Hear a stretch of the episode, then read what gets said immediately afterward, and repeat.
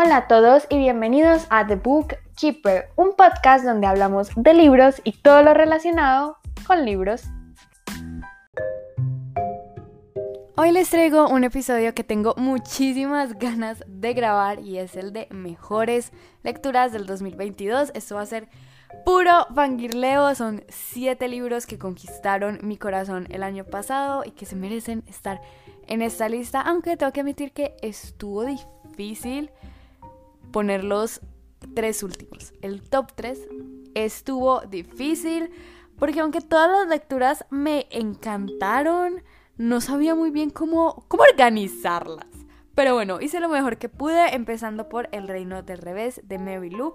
A este decidí ponerlo de últimos porque, siendo objetiva, que no es el destino de este episodio, pero bueno, poniendo un poquito, una gótica de racionalidad al asunto, en este libro no pasan muchas cosas. No es un libro que tenga mucha actividad ni mucha acción. Incluso se puede volver aburrido y siento que el, el público de esta obra está muy marcado. Y yo definitivamente era ese público, a mí me encantó. Este libro trata, es, es, ficción, tiene su toque de fantasía, trata sobre la hermana de Mozart, el gran músico, ese genio del que todos nos hablan, sí, ese mismo, que se llama Naner. Y ella también era un genio musical, le encantaba la música y bueno, la vemos realmente crecer. Creo que la primera escena tiene 6, 8 años y la vemos durante bastante tiempo. Crecemos con ella y también con, su familia, con su madre, con su padre y con su hermano. Em, y bueno, tiene el componente de fantasía que no les quiero decir, pero es precisamente El Reino del Revés y realmente es un libro que jamás voy a olvidar. Y probablemente en algún momento de mi vida me gustaría releer, aunque yo no soy de muchas relecturas. Pero es que la manera en que está escrito, no diría que es súper original ni súper diferente. Pero es que Mary Lou tiene algo. Ya, ya la descubrí. Ella es una autora que de verdad conquistó mi corazón. Porque otros dos libros de ella que leí en años anteriores, Warcross y Wildcard, también estuvieron en el top de mejores lecturas, porque de verdad su manera de escribir me encanta y siento que en este libro resalta muchísimo y es realmente el tronco de la historia. Y claro, los personajes juegan un papel importante y son profundos, sobre todo Naner, siento que conecta mucho con el lector porque te enojas al mismo tiempo que ella, te frustras con ella y bueno, todo esto te llega mucho al corazón porque son situaciones que fácilmente te puedes imaginar y que sabes que probablemente pasaron porque uno nunca sabe en el pasado pasaban muchas cosas, valga la redundancia. Pero bueno, este libro realmente llegó a mi corazón por la parte escrita, pero también El Reino del Revés. Siento que está maravillosamente descrito, hecho, planteado, transmitido. De verdad que este componente fantástico está increíble. O sea, te transmite una cosa que es indescriptible. De verdad que me llegó muchísimo al corazón cada palabra. Y es un homenaje a la música. Y eso me parece algo muy bonito porque a mí me fascina la música. No toco ningún instrumento, no canto, parezco arrítmica, pero me encanta la música, me encanta escucharla, no sé de historia de la música, pero es un componente que está muy presente en mi vida y ver la manera en que es descrita cuando tocan un instrumento, no es que la escena se funda negro, no. Mary Lou describe la escena de cómo tocaban ese instrumento, de cómo tocaban el piano, por ejemplo. Y eso me encantó, me llegó al corazón y son escenas que las recuerdo con cariño y que en un futuro, que les digo, me gustaría volver a releer. El sexto libro que está en esta lista es Bitter Blue, escrito por Christine Cashore, y es el tercero de una trilogía que no les sabría explicar muy bien, porque tenemos el primer libro de fantasía, todo muy bien. Después tenemos el segundo libro que pasa como 25 o 30 años antes del primer libro, con personajes completamente diferentes. Y después tenemos a Bitter Blue, que pasa 10 años después del primer libro. Y bueno, aquí tenemos este personaje que conquistó mi corazón y por eso está aquí. Vemos a Beer Blue convertirse en, en toda una reina, la verdad. bueno, a ver, ¿qué les puedo decir de este libro sin hacer mucho spoiler? Realmente me gustó mucho, toca temas sensibles que no tienen advertencia, lo cual digo que siempre los libros deberían tener advertencias, se los mencioné en el episodio anterior. Pero bueno, este libro toca temas sensibles y aunque no es el eje principal de la trama, siento que al menos están bien llevados y no me quejo mucho. Beer Blue es un personaje que mueve esta historia y que a ella le pasan un montón de cosas y los problemas parecen ser infinitos y que no se conectan los unos con los otros, pero después todo vemos que tiene sentido y también siento que es una muy buena culminación a esta saga, aunque me gustaría mucho tener otro libro, por ejemplo, 10 años después de Bitter Blue, para ver cómo ha evolucionado este personaje y de verdad si sigue siendo esta reina que quedó en las últimas páginas de este libro. Y los personajes que nos presentan aquí, algunos eh, ya los conocíamos, otros son nuevos. Siento que conservan la esencia de ese primer libro y claramente se ve la evolución de, de esos personajes. No puedo decir mucho porque claramente sería un spoiler, pero realmente disfruté muchísimo este libro y fue una grata sorpresa porque el segundo libro no me gustó nada pero nada, yo les diría que se lo saltaran, no sé qué tan buen consejo sea ese, pero no me gustó, fue horrible. Y el primer libro, aunque lo disfruté muchísimo y me gustó bastante, tampoco me descrestó muchísimo. Entonces no tenía muchas expectativas para este, solo quería que realmente fuera un buen libro y que cerrara bien y me encontré con una historia que disfruté de principio a fin y que no quería parar de leer y que necesitaba saber más de este personaje y cómo iba a solucionar todos estos problemas. El quinto libro también es final de trilogía y es Calamity de Brandon Sanderson. Esta trilogía me encantó, de verdad, pero si tengo que elegir de los tres libros, ¿cuál es mi favorito? Yo diría que Calamity, esta trilogía va en ascenso. Va de mejor a mejor, a mejor, a buenísimo, a increíble. Y tuve mis dudas de si poner a Calamity en esta lista, porque aunque me encantó el libro, tiene una que otra falla. Y el final deja muchas preguntas abiertas. Bueno, deja una, pero esa pregunta abierta desemboca en muchísimas otras cosas. Y yo necesito respuestas. Necesito muchas respuestas porque de verdad que esta saga me dejó pensando muchísimo. Sin decirles mucho de qué va, tenemos a esta, esta sociedad, ¿sí? este mundo, donde de un momento a otro la gente tiene superpoderes, pero no es todo el mundo, son, son solo algunas personas y uno pensaría, oh, tienen poderes, de pronto son buenos. No, son súper malos. Allá nadie es bueno. Todo el que tiene poderes es horrible y hay una jerarquía de, poderes. A estas personas se le conoce como épicos y pues hay épicos que sus poderes son como muy, muy X, realmente no tienen mucha función, mientras que otros tienen una gran funcionalidad y son increíbles, pero se usan para el mal, claramente. Y tenemos a nuestro protagonista que se llama David, que cuando todo esto empezó, él tenía como 8 años más o menos, y ve como un épico asesina a su padre. Él lo ve todo eh, y dice, ok, voy a buscar venganza, yo quiero matar a ese épico, pero ese épico es indestructible.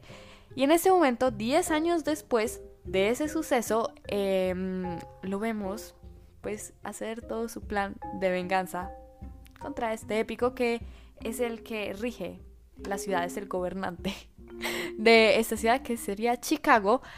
Y wow, el primer libro me gustó bastante. No fue per se lo que esperaba porque esperaba una gran complejidad en el sistema de magia, como se le llamaría, porque Brandon Sanderson es uno de los grandes de la fantasía y lo que más se dice de él es de los sistemas de magia. Yo esperaba algo muy grande y sí siento que me voló la cabeza muchas veces y los plot twists fueron increíbles y jugaron con mis sentimientos, pero no fue un libro que yo dijera, como, esto era precisamente lo que me esperaba Brandon Sanderson. No. Y sí fue muy bueno, pero una vez que lees Calamity, una vez que terminas de leer esta saga, ves el primer libro como la punta del iceberg y dices, ¿qué es eso tan horrible? Eso no está a la altura de Calamity. De verdad que me encantó. Incluso después de terminar el segundo libro, pensé que nada podría superar a Firefight. Pero Calamity lo logró. Y lo que les puedo decir de este libro sin spoiler, voy a empezar por lo que no me gustó, fueron claramente los personajes. Ya saben mi problema con estos personajes. Y es que no me llegaron al corazón, no sé, yo, yo me esperaba algo más profundo. Sin embargo, sí siento que son, entre comillas, realistas, aunque Megan no me cae muy bien. La verdad, siento que podría haber otro enfoque para el personaje. Pero no es tan horrible, realmente disfrutar las dinámicas entre ellos, esto, lo otro. Hay una de las relaciones que no me convence mucho, pero nada grave. En general, soportable, disfrutar la trama, quieres que les vaya bien. Todo súper bien hasta ahí. Lo que me encanta de este libro es los plot twists que hay, es decir, estos giros de trama que tienes que cerrar el libro y pensar, ¿qué carajos? ¿Qué carajos acaba de pasar? También el sistema de cómo está organizado todo esto. No me gusta decir como sistema de magia, porque como lo plantea Brandon Sanderson per se no es magia, aunque pareciera magia. Pero bueno, este sistema que Brandon Sanderson crea realmente me encantó porque va evolucionando con cada libro, se va expandiendo, vamos entendiendo cosas nuevas. Y me encantó, pero la parte que en serio hizo que este libro entrara en mejores lecturas es que la saga, pero sobre todo el segundo y el tercer libro son bastante existencialistas, sin ser esa parte existencial lo, el tronco principal de la trama. Me explico. Estos libros te hacen pensar sobre tu, tu existencia, te hacen cuestionar cosas, te hacen cerrar el libro para en serio pararte a pensar de lo que acabas de leer. En serio tienen preguntas muy interesantes, pero el libro no aspira a ser algo complejo, existencialista filosófico. Ese no es el tronco de la historia. El tronco de la historia son estos personajes tratando de sobrevivir realmente y tratando de que les vaya bien.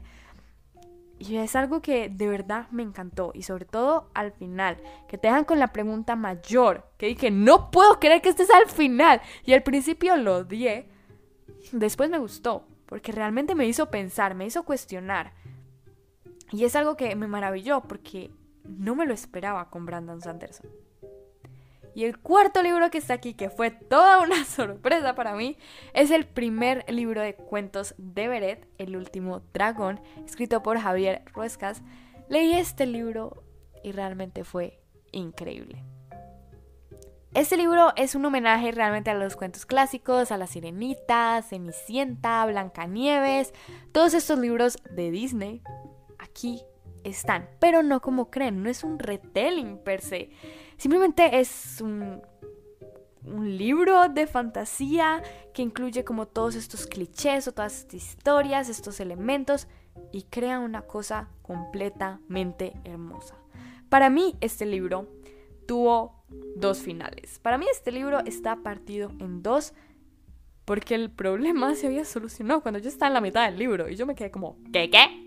y me encantó todo. De verdad me gustó mucho. Los personajes, pues no me llegaron al corazón, pero sí disfruto mucho leerlos. Y añoro leer la segunda parte porque necesito saber qué pasa con estos personajes y con esta historia tan maravillosa que se ha creado. Me gustó muchísimo. Fue un deleite leer esta historia. A comparación con Calamity, que en Calamity fue una quebradera de cabeza porque sí tenía que pensar, este fue increíble. Claramente sufrí, claramente hice fuerza por los personajes, pero en sí lo disfruté un montón y una vez terminé de leer ese final tan increíble, me quedé pensando durante días sobre qué seguía, porque este libro también tuvo muchísimos plot twists y si este es el primer libro, ¿qué carajos va a pasar en el segundo libro? El segundo libro tiene que ser épico y no tengo duda alguna. Y ahora sí entramos en el top 3. El tercer libro que entra en el podium es Percy Jackson 5, el último héroe del Olimpo, escrito por Rick Riordan. ¿Qué les puedo decir de este libro? Es el quinto de Percy Jackson. Eh, leí casi toda la saga este año, creo que hubo dos libros que los leí el año pasado, pero fue increíble. Me acabo de dar cuenta que este año como si fuera 2022. No, a ver, leí tres libros en el 2022 y dos libros en el 2021. Me acabo de dar cuenta que hice. Pero entendieron, entendieron. Este libro fue una culminación excelente de la saga. Me encantó, claramente hay cosas que no me gustaron. Ya les he dicho que los personajes de Percy Jackson no, no me llegan directo al corazón. Pero igualmente los quiero, les tengo cariño y quiero que les vaya bien. Me acabo de dar cuenta también que mi problema más grande con estos libros son los personajes. Es como la espinita del libro. Pero bueno, en general, esta saga me gustó muchísimo. Aprendí, claro que sí, de mitología griega. Me encantó el personaje de Percy Jackson, lo tengo que admitir. Si hay un personaje favorito de esta saga, es Percy. Qué buen protagonista, qué buen crecimiento el que tiene. Y próximamente sacaré un episodio con mi amiga, la culpable de que haya leído esta saga, hablando de los cinco libros un poquito más a detalle. Vamos a hablar de los personajes, sobre todo de Annabeth, que tengo muchas cosas que decir de ella, también de los plot twists, de la mitología griega. Pero en general este libro me descrestó bastante por el final. Porque en sí, este libro sí se siente como un final. Y también por porque se sale de la fórmula que ya les había comentado que los demás libros tienen. Y no se sale muchísimo, sigue en la misma línea de lo que es Percy Jackson. Pero aún así da un paso hacia adelante y se vuelve, digamos, un poquito más oscuro, porque ya a partir del cuarto libro, en el final, vemos escenas que ya no tienen nada que ver con el primer libro, eh, ya son un poquito más, entre comillas, fuertes, sin ser grotescas ni explícita para nada. Ese sigue siendo un libro para middle grade. Em, entonces me gustó muchísimo este final. Me llegó al corazón y creo que es mi libro favorito de la saga. No, creo no, lo es. Aunque el cuarto libro también me gustó muchísimo. El segundo puesto lo tiene el rey malvado de Holly Black. Esto no me lo esperaba.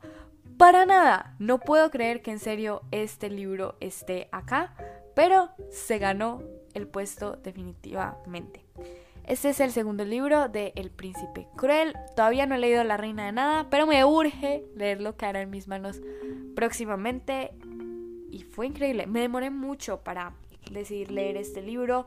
Porque al principio no lo tenía en mis estanterías, ya después dije, lo voy a comprar, lo tengo que comprar para poder terminar esta saga porque los personajes sí me habían gustado mucho. Pero por la naturaleza del final de El Príncipe Cruel, no sentía urgencia de leer el segundo libro porque decía, ¿quién me va a contar la, la autora en, lo que viene? Y sí, sabía que había una historia pendiente, que habían puertas que no se habían cerrado. Y El Príncipe Cruel para nada es un libro autoconclusivo. Sí quería seguir con la historia, pero, pero no sentía la suficiente motivación porque decía, ¿qué de relleno va a meter Holly Black? Pues les cuento, Holly Black no mete ni una sola coma de relleno. Este libro, este libro me hizo sentir pendeja. Este libro me hizo sentir estúpida, pero de la buena manera, porque había plot twist tras plot twist. Y yo me quedaba con la boca abierta, pero de esas veces que no lo ves venir, que dices, ¿dónde carajos sacó la protagonista para tener esta estrategia? Y es que al príncipe cruel lo venden como un libro de romance. No, es un libro político, de estrategia política. Y es increíble. A mí no me gusta mucho la política personalmente, pero wow, estas tramas, estos líos, eh, las estrategias que hay. Wow, no sé si es que tenía las neuronas apagadas cuando leí esto y todo me descrestaba, pero de verdad que me gustó muchísimo las vueltas que le daba la autora a este libro, la historia en sí. Al principio podría parecer aburrido, pero yo llegué a la mitad en un día. Yo no me di cuenta cuando me leí este libro, de verdad. El Rey Malvado se ganó este puesto. Si no hubiera leído el que está, el libro que está en el primer puesto, probablemente el rey malvado hubiera estado en el primer puesto. De verdad, los personajes, la trama política, el sistema de magia, todo es increíble. Incluso tengo que admitir que hubo una escena. Yo soy muy sensible con todo el tema de, de la sangre y, heridas y esas cosas. Una escena que hay una herida no es muy grave y la escena no es muy horrible, según yo. Me tocó saltarme el párrafo. Yo no podía leer, sentía que me estaba mareando. Y ese nivel de escritura fue cuando tuve que cerrar el libro y decir, wow, o sea, un libro que no tiene imágenes, que no estoy viendo nada, solo al nivel de descripción, sin ser muy detallado que digamos, me genera esta sensación que la tengo es, por ejemplo, cuando veo una película tremendamente sangrienta, me voló la cabeza. Yo dije, tuve que saltarme párrafos porque no lo podía soportar. Imagínense el nivel de inmersión en el que estaba. De verdad me encantó este libro. Tengo que admitir que el final, el final, el final es increíble. Dios mío, no me lo esperaba. Ahí fue donde, donde me caí al piso. Dije, ¿qué es esto? ¿Qué es esto tan increíble? Esto no me lo veía venir. Y lo tenía en las narices y no lo vi venir. Tengo mucha fe para el tercer libro, aunque sí he escuchado por ahí que no es tan digno o no es tan increíble, pero yo tengo fe. Yo voy a tener fe, no voy a tener muchas expectativas, yo solo quiero saber cómo termina esta trilogía. Y el primer libro, de este libro ya les he hablado todo el año, todo 2022 estuvo este libro, este personaje. Y no me voy a callar, lo voy a mencionar por siempre. Y es Ahsoka, escrito por Eka Johnston. ¡Wow! ¿Qué no les puedo decir de este libro? ¿Qué les puedo decir de este libro? Aquí realmente eso les voy a decir que me encantó se merece este primer puesto. Es un libro que tenía muchísimas ganas de leer, pero también estaba muy asustada porque lo iba a leer en inglés. Era un reto personal que tenía ahí, pues leer Star Wars en inglés. Para mí era todo un reto y realmente me sentí muy bien, me sentí muy orgullosa cuando lo terminé porque logré entender todos los términos, todo y realmente no se me hizo difícil. Me metí de lleno en la historia. Sí tenía susto porque Ahsoka es mi personaje favorito. Es la reina de mi corazón.